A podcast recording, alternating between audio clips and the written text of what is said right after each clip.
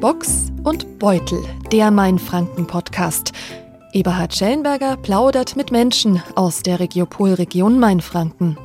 Ja, herzlich willkommen zu unserer ersten Podcast-Folge von Box und Beutel im Januar 2022. Bei uns geht es heute um nichts Geringeres als um die Existenz des Menschen in der Zukunft, bedroht von dramatischen Veränderungen unseres Klimas und gerade wir Mainfranken sind ja ein Hotspot in Deutschland im wahrsten Sinne des Wortes.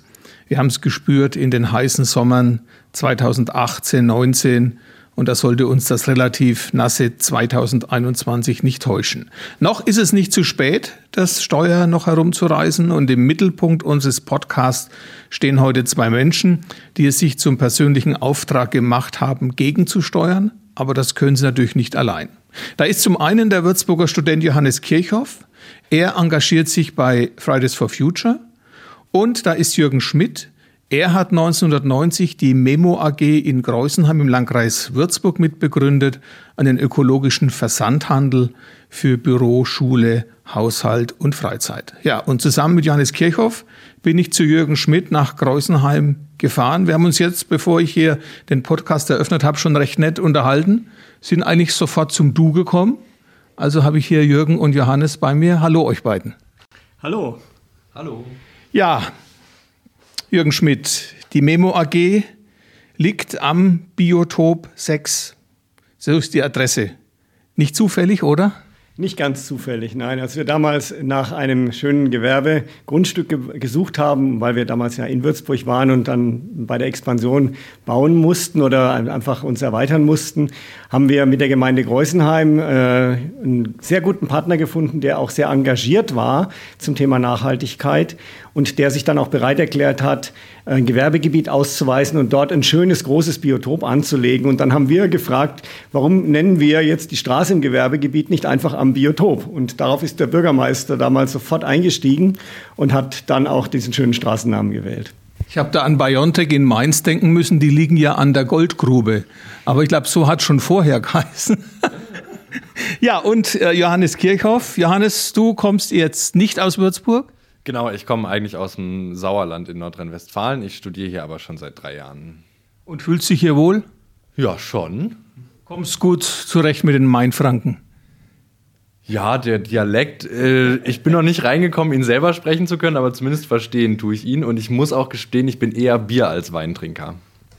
Okay, zwei unterschiedliche Generationen, das gleiche Ziel. Äh, ich möchte erstmal euer beider Biografien ein bisschen vorstellen, damit man einfach weiß, mit wem hat man es zu tun.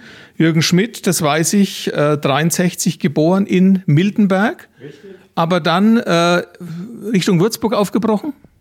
Ähm, Richtung Münster-Schwarzach aufgebrochen. Ich habe äh, einige sehr schöne Jahre im äh, Münster-Schwarzacher Internat bei, im Kloster verbracht, bei den Benediktinern.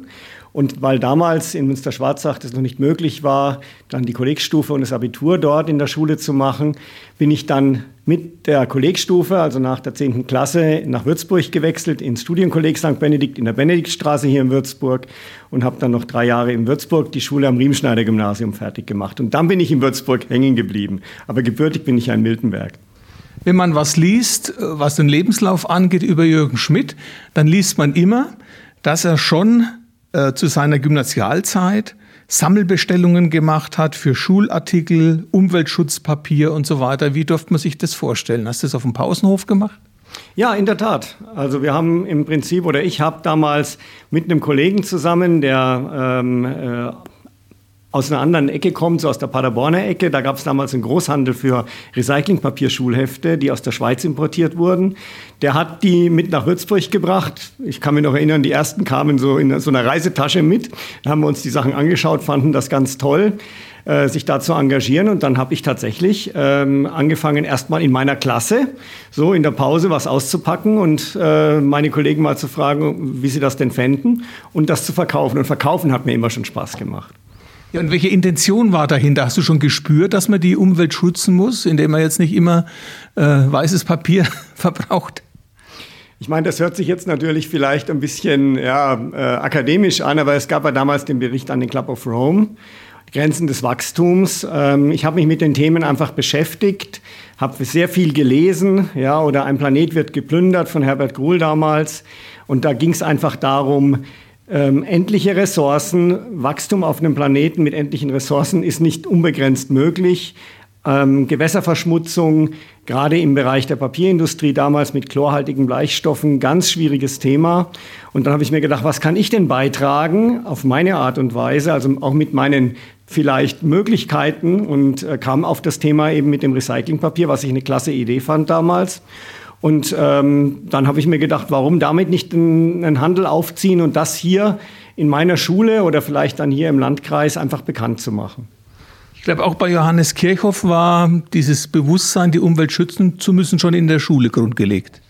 Ja, ich komme vor allen Dingen aus der äh, Schülerinnenvertretung. Also ich habe mich, keine Ahnung, ich war damals irgendwie schon in der siebten, achten Klasse irgendwie Klassensprecher und ähm, bin dann tatsächlich, als das mit Fridays for Future losging, dachte ich mir so, oh ja, stimmt ähm, wenn ich irgendwie Jugendliche vertreten will, dann ist Klimawandel gerade genau das eine Thema, irgendwie, um meine Generation irgendwie vertreten zu, zu können und irgendwie auch für kommende Generationen irgendwie einen lebenswerten Planeten zu hinterlassen, ist es gerade genau das, wo ich mich einbringen will und muss. Und da bin ich dann so ein bisschen reingekommen. Also ja, doch auch auf jeden Fall schon in der Schulzeit. Dann auch schon mit Schulstreik. Nee, damals gab es den ja noch gar nicht. Ähm, das äh, hat mit Fridays for Future ja erst so wirklich Fahrt aufgenommen 2019. Da hatte ich ja schon zwei Jahre lang mein Abitur gemacht. Von daher war es mir nicht vergönnt, ähm, die Schule zu streiken. Und in der Uni, ich hätte es versuchen können zu streiken, aber ich glaube, meine Dozierenden hätten da, ähm, die hätte das wenig interessiert, da es ja keine Anwesenheitspflicht gibt. Da kannst du viel streiken. Wobei es ja ein bisschen immer ablenkt, wenn man Fridays for Future Aktivitäten immer am Schulstreik festmacht. Ja, klar, das ähm, war ja auch teilweise äh, Strategie, das so ein bisschen zu kriminalisieren, will ich es jetzt mal nennen, dass man einfach sagt, ja, die SchülerInnen, die wollen ja, die haben ja einfach keine Lust auf Schule, um sich einfach mit dem Thema Klimaschutz nicht weiter befassen zu müssen. Dass Leute auch an einem Wochenende oder wenn keine Schule war, trotzdem auf die Streiks gegangen sind oder dass auch Leute mitgelaufen sind, die gar nicht mehr zur Schule gehen, das wurde da ja explizit rausgehalten, um quasi sich gar nicht inhaltlich damit befassen zu müssen. Wie ging es eigentlich bei äh, Jürgen Schmidt dann los mit ja, Memo zum Beispiel? Oder hast du was studiert dazwischen? ich habe es versucht zumindest.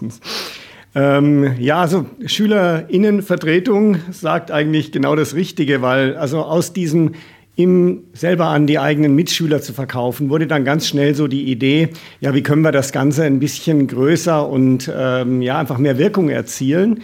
Und die Idee war dann, wir stellen uns im Prinzip mit einem Kombi äh, in der Pause vor eine Schule, äh, verteilen am Morgen um acht, wenn die Leute reingehen, ähm, Flugblätter, dass es in der Pause eben Schulhefte zu verkaufen gibt aus Recyclingpapier machen dann die Heckklappe auf und verkaufen einfach. Und ähm, daraus haben sich dann Kontakte entgeben, ergeben, weil da waren immer ein paar Leute dabei, die gesagt haben, ja, und was machen wir jetzt, wenn ihr nicht mehr da seid? Und das waren dann oft welche von der Schülerinnenvertretung zum Beispiel. Ja.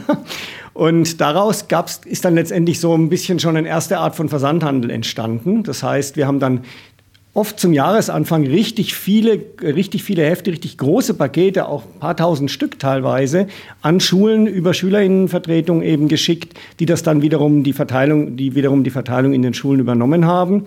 Und das war so der erste, der erste Impuls, den ich eben dann auch, nachdem ich aus der Schule draußen war, angefangen habe hier zu studieren, nebenbei natürlich gejobbt, an allen möglichen Dingen Interesse gehabt. Aber das war dann so meine, äh, mein, mein Steckenpferd, das mit dem Papier eben eben größer zu machen. Und wir haben dann teilweise in ganz Bayern und Baden-Württemberg eben dann äh, die Hefte verkauft an ähm, Schülermitverwaltungen, hieß es damals eben noch zu der Zeit. Und ähm, das war sozusagen die erste Geschäftsidee. Und daraus ist dann mit der Zeit eben mehr entstanden. Dann kam als erstes, dass der eine oder andere eine Weltladen ähm, auf uns zukam und gesagt hat, kann man bei euch die Hefte auch kaufen? Ihr habt doch so große Mengen, ihr habt viel, sicher viel bessere Preise. Die hatten wir auch tatsächlich. Und dann haben wir eben ein paar Läden mitbeliefert und dann wurde ein Großhandel draus. Der Großhandel hieß damals Recover, wie wir haben damals mit Recycling und Recover sich erholen, also die Natur kann sich erholen, das waren so die Ideen dahinter. Ah, die Franken konnten damit nicht so richtig umgehen teilweise. Da war also dann die Sprechweise war irgendwo zwischen Recover und äh, Rekoffer, ja. Ähm, deswegen war dann so die, der nächste Schritt, als wir dann überlegt haben, ja, was wären denn die nächsten logischen Schritte oder in welche Richtung könnten wir gehen?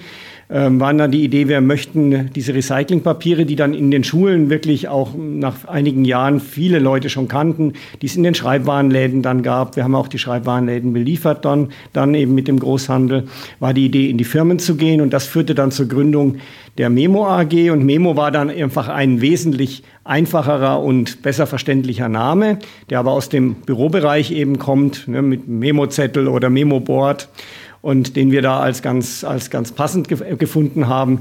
Und so ist ja in, in wenigen Sätzen mal die, die Entwicklung in Richtung Memo AG eben dann gewesen. Und ihr seid dann richtig aufs Land gezogen nach Kreuzenheim. Ihr hättet ja auch in Würzburg aufmachen können. Wir haben in Würzburg aufgemacht. Wir waren im alten Zollamt in gemieteten Räumen, aber da hatten wir erstmal einen Keller, dann hatten wir Keller und zweiten Stock, dann haben wir den vierten Stock noch gehabt. Dann nebendran, wo jetzt der Kulturspeicher ist, hatten wir weiterhin Lager zusätzlich gemietet. Das war irgendwann wirklich sehr, sehr anstrengend mit dem ganzen Warenbewegen zwischen diesen ganzen Stockwerken und Lägern. Und nachdem das Geschäft sehr schön gewachsen ist und äh, wir wirklich da äh, jedes Jahr deutliche Zuwächse hatten, haben wir dann irgendwann gesagt, ja, wir müssen jetzt tatsächlich versuchen, irgendwo ein vernünftiges Lager zu bekommen. Dann haben wir versucht, was zu mieten, haben nichts gefunden und dann letztendlich uns entschieden, okay, dann bauen wir selbst und haben dann eben nach einer Gemeinde gesucht, die uns da an der Stelle gut unterstützt und sind auf Greußenheim gestoßen. Heute hat Memo 20.000 Artikel, oder? Richtig? Ja, ähm, wobei das ist ja ein bisschen auch eine Plattformfrage. Also es sind jetzt in Richtung 20.000 inzwischen geworden. Aber ähm, wir sind dabei, das Sortiment oder Memo ist dabei, das Sortiment noch deutlich aufzu weiter aufzubauen und ähm, tatsächlich eben auch eine so eine Schnittstelle, eine Plattform für manche Dinge eben zu werden, weil ähm, da geht es nicht nur darum, Ware zu verkaufen, sondern auch sich darum zu kümmern, wie können junge äh, Herst neue Hersteller vielleicht eben dann auf Vertriebsplattformen kommen und ein Publikum bekommen. Da haben wir einfach sehr viel Erfahrung und da möchten wir in Zukunft sicherlich noch mehr damit tun oder möchte Memo mehr damit tun. Genau, wenn du wir sagst, ähm, du bist genau genommen jetzt nicht mehr bei Memo aktiv, du bist im Aufsichtsrat, bist dann ausgeschieden vor etlichen Jahren. Wieso? Ich habe 2011 den, Vorstands, äh, den Job des Vorstandssprechers niedergelegt, ähm, bin aber Gesellschafter geblieben bei der Memo AG, weil ich einfach gefühlt nach 30 Jahren ähm, Unternehmensaufbau auch noch mal ganz was anderes machen wollte. Also ich hatte einfach so das Gefühl, da ist für mich jetzt irgendwo ähm, alles auserzählt. Ja, da ist wirklich alles, was ich an Wissen und an, an Dingen eben machen konnte mit dem Unternehmen, ist da. Ich muss mir neue Impulse holen und ähm, habe dann einfach nach dem Ausstieg wirklich ganz in Ruhe geschaut, was zieht mich an, was interessiert mich, in welchen Bereichen kann ich wirklich noch mal lernen und vielleicht auch neue Felder eben dann ähm, bespielen oder auf eine andere Art und Weise einen Beitrag leisten. Und so wurde die Memo-Stiftung gegründet. Was macht die? ja, 2019 äh, habe ich dann nach einigen Jahren, in denen ich auch viele andere Dinge gemacht habe, unter anderem andere Unternehmen eben unterstützt und beraten auch in, zum Thema Nachhaltigkeit, habe ich eine Stiftung hier in Kreuzenheim gegründet, die Memo-Stiftung. Und die dient oder soll das Netzwerk in Franken, in Mainfranken stärken und die ganzen Nachhaltigkeitsakteure, die es hier gibt und die vielen Initiativen, deutlicher und klarer und sichtbarer werden lassen. Und dazu planen wir im Jahr 2022, Anfang Mai, eine Aktionswoche, die Zukunftswoche, und sind gerade da mitten in der, in der Planung und in der Vorbereitung, wo wir wirklich dann alle Themen, die es im Nachhaltigkeitsbereich gibt, mal zusammen zeigen wollen. Da würden wir uns natürlich auch sehr freuen, wenn Fridays for Future dabei ist. Die ist dann hier in Würzburg? Die wird hier in ganz Main-Franken sein, natürlich mit einem ganz starken Schwerpunkt hier in Würzburg. Im Mai ist die. Die soll in der ersten Maiwoche sein, genau. Okay.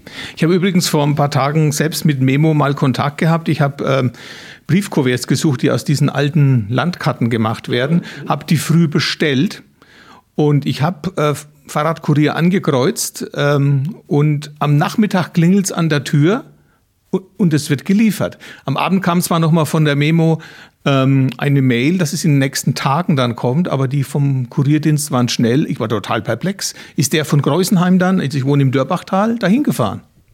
Nein, also wie gesagt, ich bin jetzt nicht mehr bei Memo so tief im Geschäft, aber in dem Fall weiß ich, dass wir für Würzburg einen speziellen Service haben, wo wir mit einem E-Fahrzeug einmal täglich eben an einen zentralen Verteilerpunkt in Würzburg die Pakete fahren und die dann von den Fahrradkurieren dort ausgefahren werden. Fahrradkurier machen wir in ganz vielen deutschen Städten, aber nicht am selben Tag. Das geht aber in Würzburg eben dann manchmal, wenn die Bestellung rechtzeitig eintrifft, dass es auch noch am gleichen Tag ausgeliefert wird. Also das heißt, das Paket wird im Prinzip mit E-Fahrzeug und dann mit Fahrradkurier zugestellt. Und das ist von der Logistik kein Problem, weil die Aufträge werden ja bei Memo innerhalb von zwei, drei Stunden im Lager bearbeitet. Und äh, wenn man dann, wie gesagt, in Würzburg einen Standort hat, von dem der Fahrradkurier gerade da startet, dann kann es durchaus sein, dass man es am selben Tag bekommt. Und das ist auch unser Ziel. Also ich war perplex. Ja, Johannes Kirchhoff, Fridays for Future. Die Pandemie hat es vielleicht ein bisschen ausgebremst, oder? Ihr lebt noch richtig. Ja, ich habe das Gefühl, jetzt gerade nach der Pandemie sind alle mal wieder motiviert, irgendwas zu machen, haben gemerkt, okay, ähm, alleine zu Hause rumsitzen und irgendwie drumherum passiert so viel in der Welt. Oder man hat das Gefühl, was bewegen zu wollen, aber hat nicht so direkt die Angriffspunkte. Da sind super viele Menschen auf uns zugekommen und haben gesagt, ey, ich, ich will mich engagieren, was, was können wir denn gemeinsam machen und so. Ähm, wir haben natürlich auch versucht, in der äh, Pandemiezeit irgendwie auf das Thema aufmerksam zu machen, aber gleichzeitig natürlich auch trotzdem weiterhin irgendwie solidarisch mit unseren Mitmenschen zu sein. Das heißt, irgendwie große Demonstrationen waren irgendwie einfach nicht drin oder wenn, waren sie in Würzburg dann vor allen Dingen auf den Mainwiesen, wo es natürlich auch nicht so gesehen wird, wo man dann aber zum Beispiel die Abstände einhalten konnte. Was mich aber jetzt gefreut hat, wir hatten ähm, dann jetzt dieses Jahr im September endlich mal wieder die Möglichkeit, eine größere Demo zu machen, weil wir außerhalb der Stadt anfangen mussten, eben auch wegen Abständen und so, haben wir uns dann für eine Fahrraddemo entschieden und waren tatsächlich 1000 Leute in Würzburg auf der äh, Straße. Und ich finde, 1000 Leute mit einem Fahrrad ist schon ein annehmbares Bild für eine Demonstration. Ich habe mich sehr gefreut, dass da so viele Menschen da waren. Ich weiß aus der Anfangszeit von Fridays for Future, dass der Würzburger Oberbürgermeister Christian Schuchert mit euch ja engen Kontakt aufgenommen hat. Ihr hattet dann auch mal so einen Workshop im Rathaus.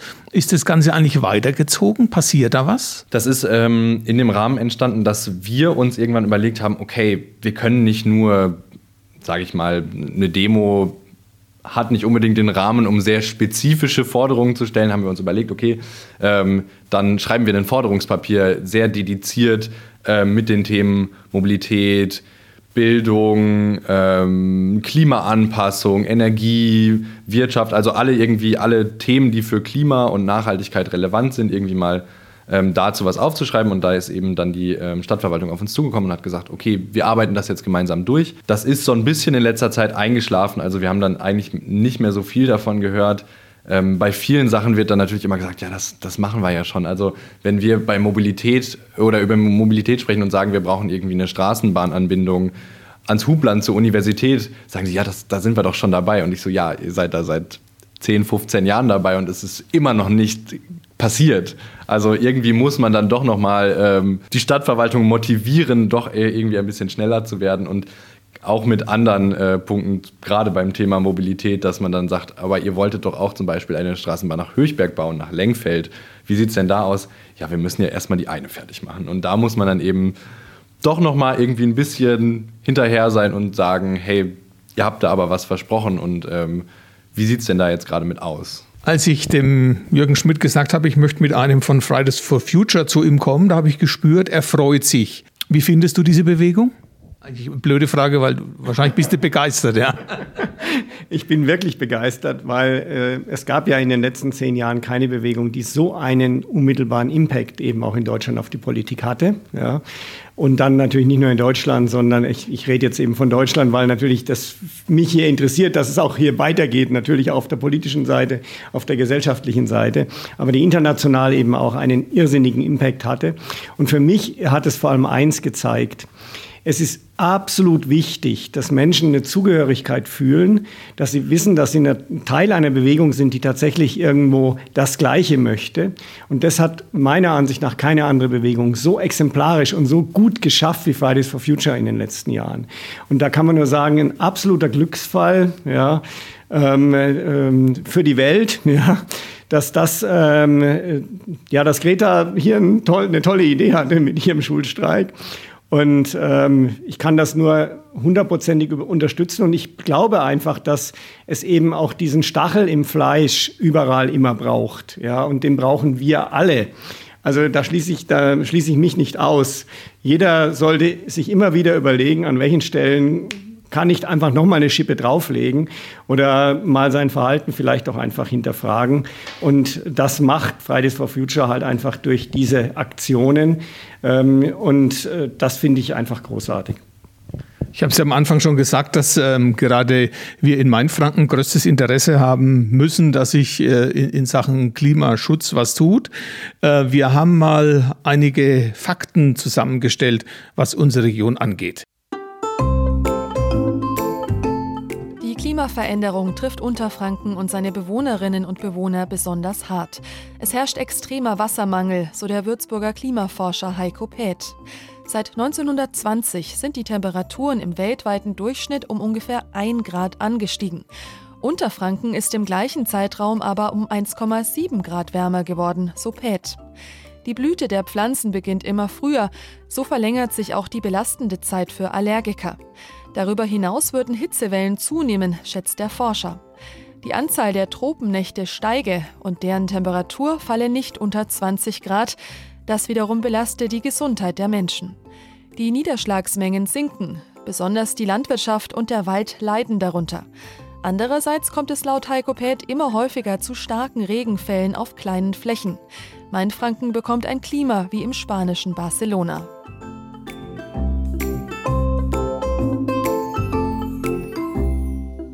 Es drohen uns also extreme Konsequenzen. Die Wissenschaft warnt übereinstimmend und wir Mainfranken sind, wie gehört, ganz besonders betroffen. In der Corona-Pandemie gelang es äh, im März 2020, das Land innerhalb weniger Tage herunterzufahren. Menschenleere Einkaufsstraßen am helllichten Tag, mitten unter der Woche, Stillstand, die Betriebe schlossen, nur lebenswichtige Geschäfte waren offen. Also radikaler ging's fast nicht. Und beim Klimakollaps gibt es bisher also ich mehr Worte als Taten. Da geht es ja mittelfristig auch um das Weiterleben der Menschheit. Es geht um extreme Naturkatastrophen, um Hitze, Überschwemmungen, extreme Schneemassen. Das haben wir ja auch wirklich erlebt. Aber es hat die Menschen eigentlich vielleicht nicht wirklich bewegt. Warum ist das so? Ich frage mich seit ganz, ganz vielen Jahren, warum Menschen eigentlich, wenn sie tolle Handlungsalternativen haben, tolle Produkte als Alternativen haben, wirklich auch große Entscheidungsspielräume haben, ähm, ihr Verhalten nicht ändern. Und das ist wirklich so für mich eine ganz entscheidende Frage, die natürlich auch sich in der Memo-Zeit bei mir immer wieder gestellt hat. Ich biete ein besseres Produkt, das eigentlich günstiger ist, das niedrigere Lifecycle-Costs hat, also das auch über die gesamte Lebensdauer einfach eine Menge Geld spart, weil es zum Beispiel Energie spart. Und trotzdem bleibt der Konsument bei dem, was er hat. Und das hängt ganz stark damit zusammen, wie das menschliche Gehirn arbeitet. Alles, was eben aus dem normalen Rhythmus rausgeht, das braucht mehr Energie. Und wir, das Gehirn versucht auch Energie zu sparen und in vorgeformten Bahnen zu bleiben. Und was gibt's jetzt für Möglichkeiten, um da rauszukommen? Ja, und eins, eine Möglichkeit ist eben tatsächlich eben Krise, Schicksal, irgendwas, was einen ganz unmittelbaren Impact hat. Aber eine Sache, die halt wirklich auch Menschen zum Verändern bringt und die äh, dann dafür sorgt, dass ich Verhaltensweisen ändere, ist, dass ich fühle, viele andere sind mit mir auf dem Weg. Und das ist so der entscheidende psychologische Faktor für Veränderung aus meiner Sicht. Und das ist das, was ich mit der Stiftung eben jetzt auch mit den, mit den Aktionen versuche, die Menschen spüren zu lassen oder ihnen bewusst zu machen, wie viele andere eigentlich auch mit ihnen auf dem Weg sind in unterschiedlichsten Bereichen und dass da was Gemeinsames entsteht. Und ich glaube, das verändert dann tatsächlich auch das Verhalten. Also hast du eher Hoffnung, dass sich was tut? Ich habe immer Hoffnung und äh, ich, für mich gilt der Satz mit dem, dann lasst uns jetzt ein Apfelbäumchen pflanzen, unverändert. Aber es ist doch so, es muss immer erst was Katastrophales passieren, oder? Corona war sofort Stillstand. Fukushima hat Merkel dann die Kehrtwende gemacht. Brauchen wir wirklich erst ganz große Katastrophen hier? Also ich glaube, die Katastrophe kann natürlich ein so ein Auslöser sein. Aber ich glaube, dass die Motivation ähm, über Gemeinschaft, über Zugehörigkeit, über das Gefühl, ich bin Teil von einem großen Ganzen, dass das genauso ein starker Auslöser sein kann für Veränderung. Und das ist meine Art und Weise, Dinge voranzubringen. Wie ist die Stimmung dazu in der nachfolgenden Generation? ich natürlich repräsentativ für die nachfolgende Generation. Ähm, ich glaube, die Frage ist ganz spannend von diesem, ähm, braucht es die Katastrophe? Ich glaube, die Katastrophe ist schon da. Wir schauen nur gerade aktiv weg.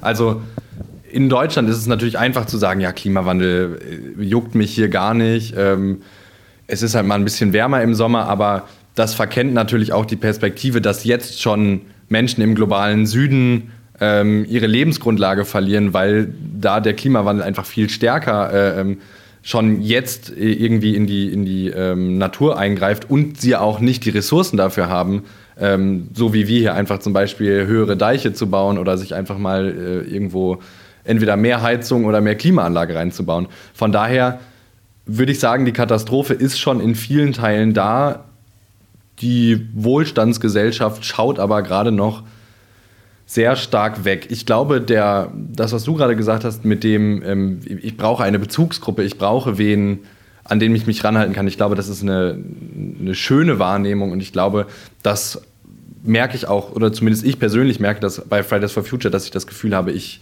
ich bin in einer Gruppe, ich möchte Sachen verändern, aber gleichzeitig auch merke, es gibt Gruppen, die dagegen arbeiten. Es gibt die Politik, die viel zu wenig macht, jetzt gerade auch wenn man sich das Koalitionspapier der Ampel anguckt, die machen mehr als die GroKo vorher, aber es wurde schon durchgerechnet, es ist immer noch nicht konform mit dem Pariser Klimaabkommen. Das heißt, irgendwie müssen wir trotzdem gerade noch andere Leute mit dazu holen, die sich unserer der Bewegung, sage ich jetzt mal, oder äh, der, generell der Klimagerechtigkeitsbewegung sich anschließen und dann eben auch wichtige, notwendige Entscheidungen treffen. Und das sehe ich gerade eben noch nicht.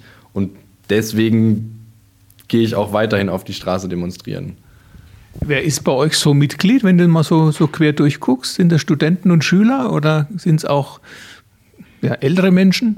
Ähm, genau, wir als Fridays for Future Gruppe bestehen eben aus ähm, SchülerInnen, Studierenden und äh, Auszubildenden und wollen das auch mehr oder weniger bleiben, weil wir eben unsere Peer Group haben wollen, also irgendwie ungefähr Gleichaltrige. Natürlich bin ich jetzt schon eher äh, älter, irgendwie zehn Jahre als die Jüngsten bei uns. Ähm, es haben sich aber auch im Nachhinein dann ganz viele For Future Gruppen, Gruppen, gegründet.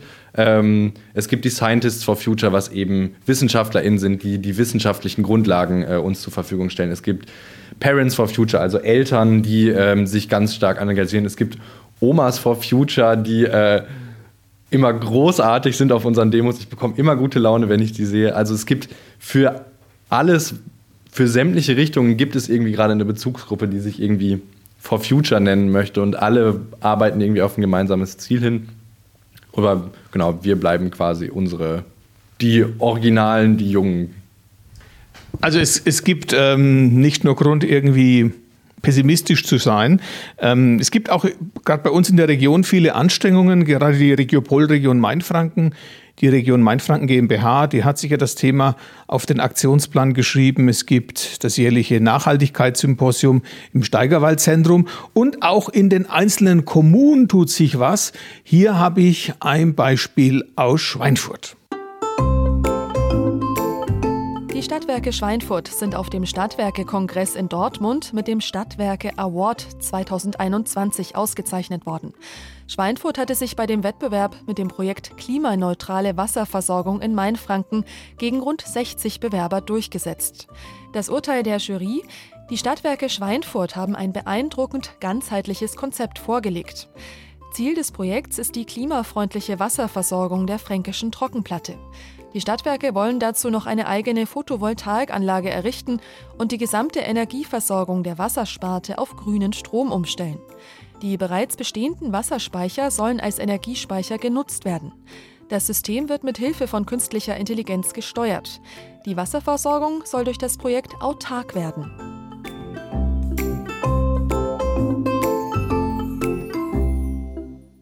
Ja, Jürgen Schmidt, ich habe bei euch äh, oder bei der Memo AG äh, auf der Homepage einen Satz äh, gefunden, Wissen alleine reicht nicht, wir müssen ins Tun kommen. Jetzt frage ich mal dich ganz persönlich, wie sieht denn dein Tun aus? Nicht nur beruflich, sondern wo lebst du, wo du sagst, ich will die Umwelt schützen damit? Also ich lebe in Waldbrunn, ähm, ganz normal und ähm, Doppelhaushälfte. Ähm, meine Söhne sind aus dem Haus, sind schon ein bisschen älter, sind durchs Studium auch schon durch. Ich würde mir nicht anmaßen äh, wollen zu sagen, ich bin ein leuchtendes Beispiel dafür, ähm, was wir global gesehen brauchen, weil jeder von uns hat einen CO2-Fußabdruck hier in Deutschland, der einfach um ein Vielfaches zu hoch ist, wenn man es von der globalen äh, Seite her ansieht. Klar, ähm, jeder kann kompensieren, jeder kann ähm, versuchen, seine, seinen persönlichen Beitrag zu leisten, jetzt auch auf beim privaten Verbrauch. Und natürlich äh, sieht es bei mir so ein bisschen aus wie in einer Memo-Musterwohnung, logischerweise. Ähm, aber das ist aus meiner Sicht gar nicht das, worauf es unbedingt ankommt. Oder ähm, das geht auch gar nicht darum, dass ich möchte, dass Menschen jetzt sich rechtfertigen müssen, warum sie das eine oder das andere tun. Mir geht es vor allem darum, dass jeder in dem Bereich, in dem er tatsächlich seine Talente, seine Profession, sein Wissen, sein, äh, seine Ausbildung, seine Wirkungsmöglichkeiten hat, dass er dort tätig wird. Und das ist bei mir ganz persönlich eben die unternehmerische Seite gewesen. Ich habe gesagt, das Verkaufen hat mir Spaß gemacht. Und deswegen war es für mich irgendwo klar, wenn ich einen Beitrag leisten kann, wirklich mit dem Talent irgendwo ein Unternehmen aufzubauen, dann möchte ich ein Unternehmen aufbauen, das Teil des nicht Teil des Problems, sondern eben Teil der Lösung ist, das ein Teil dazu beiträgt, dass bessere Produkte gekauft werden. Wobei auch da ist immer klar, es sind ganz viele Kompromisse dabei. Es ist nichts perfekt und jede wirtschaftliche Aktivität verursacht eben auch wieder Emissionen. Und äh, ich würde das deshalb auch so sehen, weil, ich meine, Johannes, du hast das vorhin auch gesagt, mit den anderen, mit den Omas, mit den Scientists. Wenn jemand Wissenschaftler ist, dann soll er in seinem Bereich als Wissenschaftler forschen, tun, publizieren, machen, dass dort was vorangeht. Wenn jemand Unternehmer ist, dann soll er sich überlegen, was kann ich mit den Qualitäten, die mein Unternehmen hat, wenn ich ein metallverarbeitendes Unternehmen habe, dann habe ich dort ganz spezielles Know-how. Was kann ich mit diesem Know-how tun, um einen Beitrag zu leisten, dass Transformation in der Summe gelingt? Ja. Wenn ich ähm, Kinder habe, dann kann ich da darauf hinwirken, dass die eine Ausbildung bekommen, dass die eingeführt werden, dass sie mit den Themen eben im tagtäglichen ähm, konfrontiert werden, durch den Einkauf, durch alles Mögliche. Als, als Eltern kann ich tätig werden, als Oma kann ich tätig werden, als Unternehmer kann ich tätig werden, als Wissenschaftler. Und das ist eben das, wo ich mir überlege, wo ist meine größte Wirkmöglichkeit? Ich habe gemerkt, dass mir Kommunikation, die, der Interaktion mit Leuten liegt, dass mir das Spaß macht. Und deswegen engagiere ich mich jetzt dort eben in der Stiftung für diese Dinge. Und das ist es aus meiner Sicht, worauf es ankommt. Und ähm, da könnte sich jeder einfach überlegen, okay, wo ist meine Wirkungsmöglichkeit? Wo kann ich tatsächlich was bewirken? Wo kann ich was verändern? Wie sieht es bei Johannes Kirchhoff aus? Gerade den Fridays for Future Leuten wird von aggressiven Gegnern ja oft vorgeworfen, dass sie ähm, ja, Wasser predigen und Wein trinken. Ähm, wie, wie, sieht dein Leben aus, wo du sagst, ich, ich versuche schon in meinen Möglichkeiten umweltbewusst zu sein?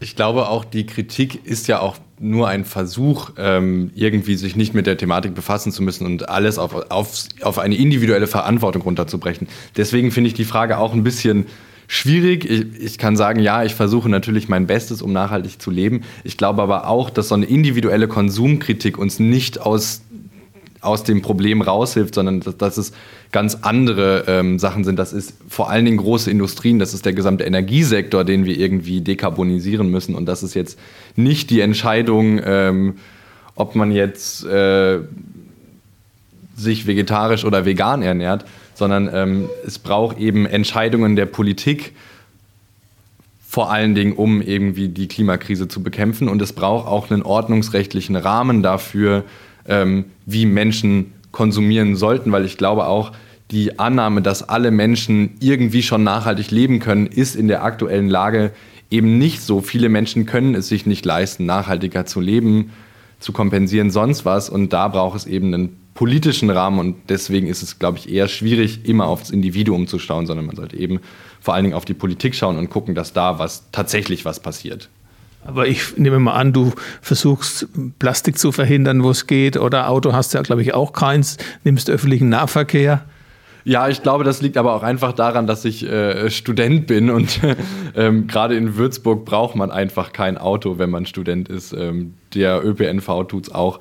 Ähm, aber auch zum Beispiel, da merkt man ja wieder, dieser, dieses, dieses äh, Shaming, wenn man irgendwie, oh, du fährst mit dem Auto. Ja, wenn ich von irgendwo außerhalb nach Würzburg reinkommen will, wenn da der Bus nur alle zwei Stunden fährt, dann überlege ich mir auch selber, will ich nicht lieber mit dem Auto fahren.